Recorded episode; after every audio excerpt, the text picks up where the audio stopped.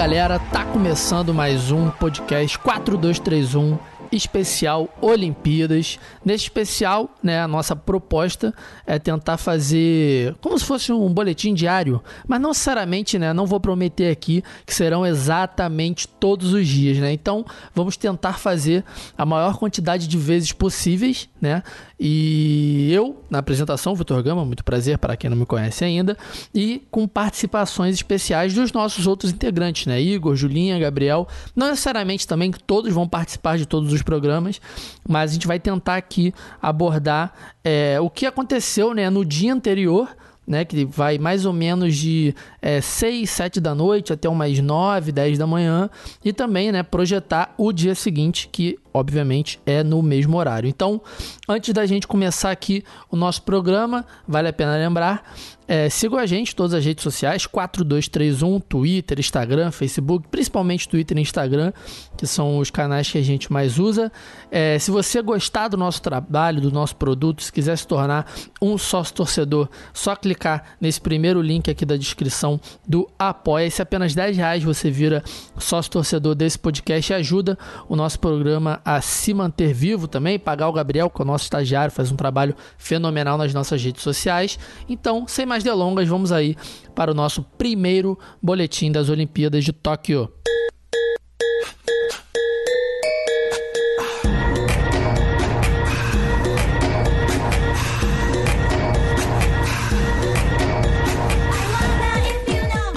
Olimpíadas de Tóquio, que tiveram seu início oficial ontem, no dia 20 de julho, com uma partida de softball entre Japão e Austrália. O Japão confirmou todo o seu favoritismo no esporte, vencendo a Austrália por 8 a 1 né? O jogo foi às 9 horas da noite, bem cedinho, né? Tanto que o, o evento seguinte a esse evento do softball foi apenas o jogo da seleção brasileira feminina de futebol, que vai ser o nosso principal assunto abordado aqui, né? Tanto pela Julinha quanto pelo Gabriel, que mandaram seus devidos áudios. Então, já para começar, né, é algo incrível acordar quatro e meia da manhã para ver um jogo de futebol, né? Dá uma saudade da Copa de 2002 e com Galvão Bueno narrando, então mais saudade ainda. E foi a melhor estreia possível, né? Eu não vou me alongar nos detalhes, vou deixar isso para o Gabriel e para Julinha. E aí eu entro ali na, na, na brecha do que eles falarem. Mas é isso, 5 a 0 fora o baile. O Brasil jogou muito bem, engoliu a China.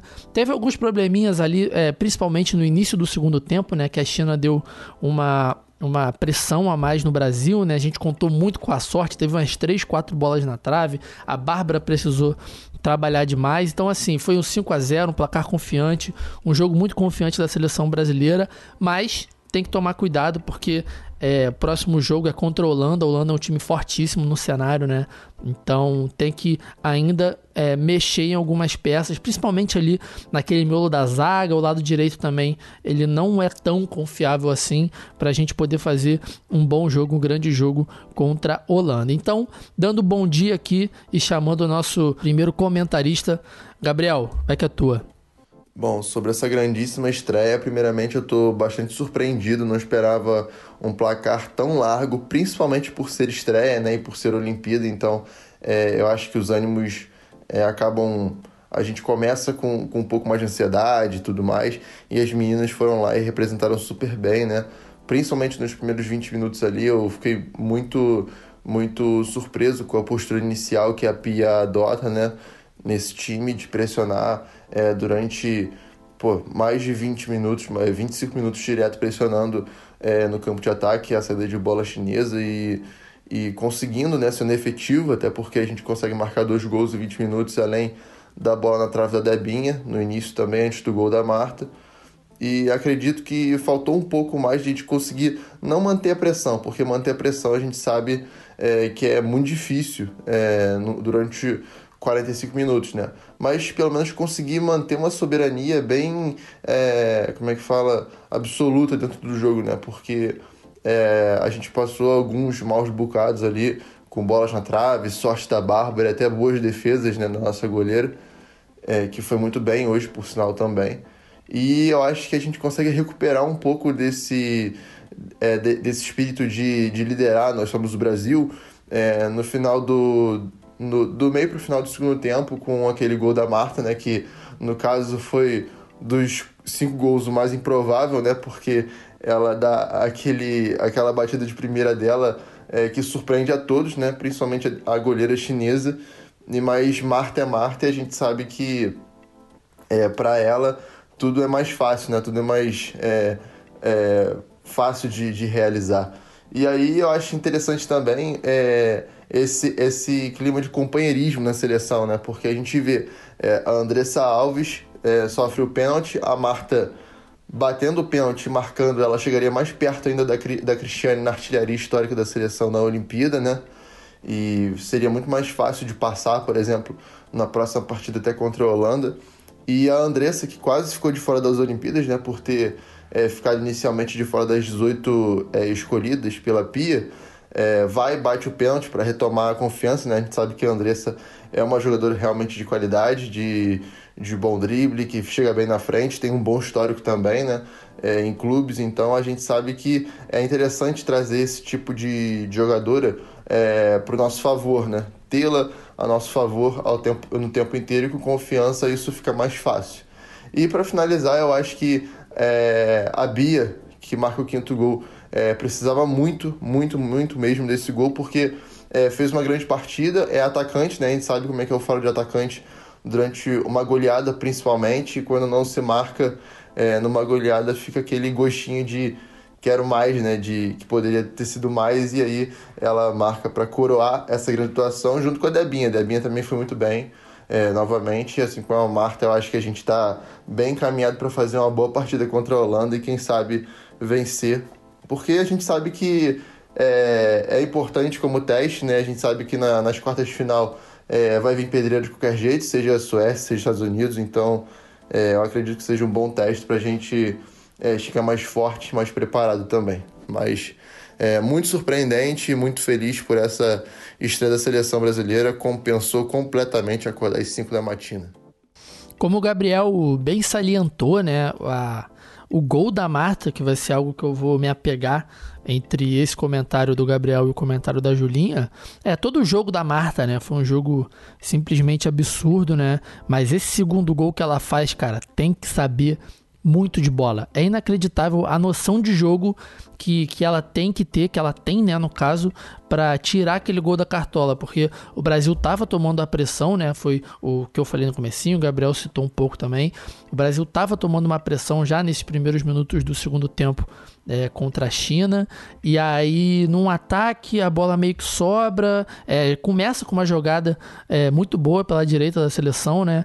E aí, essa bola sobra. A Marta tem a noção de que a goleira tá um pouquinho mais para fora, né? Um pouquinho mais para o meio do gol. Ela bate de primeira. E aí, até a goleirona da China voltar, não teve jeito. Cara, que golaço. Foi uma estreia sensacional da Marta. Sem falar também, né? Na humildade para ela passar essa confiança para Andressa Alves, como o Gabriel falou, né? Ela poderia ter feito terceiro gol, ela poderia levar a bola para casa, mas como toda boa capitã, ela entendeu que era o momento de passar essa força para Andressa, que no primeiro momento também ficou fora das Olimpíadas, mas com o aumento do, do número de convocadas, ela pôde integrar esse elenco. Então, é, é, foi uma partida perfeita da Marta em todos os sentidos, tirando também, né? A gente falou dos gols, falou do pênalti, mas também as enfiadas de bola dela, a inteligência dela é a Marta, né, cara? Não tem como. Vale ressaltar também a Formiga, Cara, a Formiga é uma facilitadora incrível no meio campo da seleção brasileira. E seria em qualquer meio campo do mundo, né, cara? É algo muito bom de ver a Formiga jogar. Sua sétima Olimpíada. É, é uma, é uma das personagens mais importantes para a história do futebol. Não só para a modalidade do futebol feminino, né? Para a história do futebol como um todo. Ela, Marta, Cris, enfim. A, a Formiga, no auge dos seus 43 anos, está jogando muita bola e sendo muito competitivo. Então, é, para a gente continuar os nossos comentários, Julinha, muito bom dia. Bom dia, povo. Aliás, boa tarde para você que já acordou às 5 para ver o Brasil, né? Eu já tô super no clima de almoço ainda mais depois dessa estreia que empolgou muito a gente. A China foi um ótimo time para começar as Olimpíadas, porque é a equipe mediana aí do grupo do Brasil, né? Então acho que já foi um bom termômetro, assim, do que, que a gente vai ver. É, nervosismo de estreia, sinceramente, nem vi, né? A China até tentou pressionar ali a saída de bola do Brasil, como é característica delas, mas não funcionou muito porque o Brasil já conseguiu logo de cara fazer dois gols. Talvez se aquele primeiro gol não tivesse saído, pudesse até ter sido um pouco diferente essa pressão, mas foi já maravilhoso ter começado com esse 2 a 0 assim, aquela roubada de bola ali linda da Bia Zanerato, que a Debinha, infelizmente, não fez cabeça, mas a Marta estava lá para o rebote, então já mostrou bastante a força do Brasil como equipe. Esse primeiro gol, a gente saiu ali com 2 a 0 largando bem na frente, jogando melhor que a China.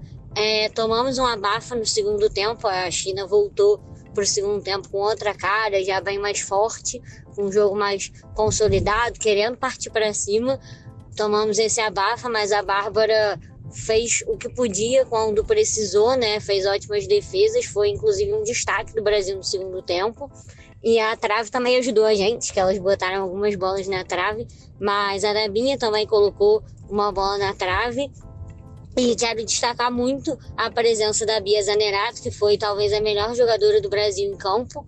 Foi maravilhosa, até fiquei bastante feliz com o gol dela, comemorei bastante. Ela inverteu quase de posição ali com a Debinha, porque geralmente é ela que vai no fundo e cruzava pro meio, né? E aí, nesse momento, foi a Debinha que foi no fundo, cruzou e ela, por sorte, estava ali para completar. Então, foi incrível. E também super importante a Marta já ter começado fazendo dois gols, porque a Marta tem uma certa contestação ali na seleção. Tem gente que acha que ela já devia ter parado, né, se aposentado da seleção, mas ela mostrou que não, fazendo dois gols, inclusive aquele segundo gol que o Gabriel até destacou, né, que é um gol de craque, só a pessoa que tem inteligência de bola mesmo para perceber ali que as zagueiras já tinham se perdido na jogada e tocou bem no cantinho, muito gol de craque.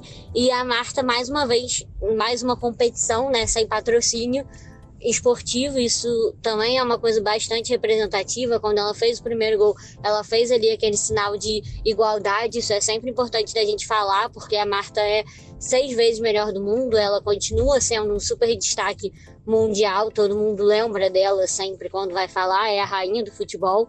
Então eu acho que é bem justo que ela não aceite menos do que ela merece sabe? Não é nenhuma comparação com o futebol masculino nem nada, mas é bem importante ela tá sempre militando. Tem gente que critica, mas eu acho bem importante que ela milite porque são pessoas que precisam usar, né, a visibilidade que tem. Então, achei assim já isso outro destaque importante para a gente no Brasil. Acho que isso inclusive dá força para a equipe. É, eu vou aproveitar para fazer um destaque do outro jogo, já que eu puxei para esse lado mini tudo, que no jogo Grã-Bretanha e Chile, que a Grã-Bretanha venceu por 2 a 0, inclusive dois gols maravilhosos, é, elas fizeram aquele, aquela manifestação de racismo, contra o racismo no, no minuto de silêncio, né? Como vários jogadores vêm fazendo aí no mundo, isso eu também achei bem bacana. E também falar muito rapidamente do show da Suécia é, contra os Estados Unidos, né? 3 a 0 fora o baile.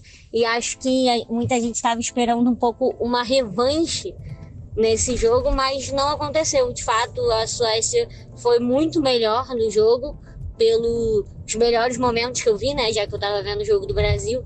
É, foi muito melhor no jogo e me disseram que realmente foi 3 a 0 mas poderia ter sido mais. Nesse caso, Vitor Gama, 3 a 0 é goleada? Beijo, galera.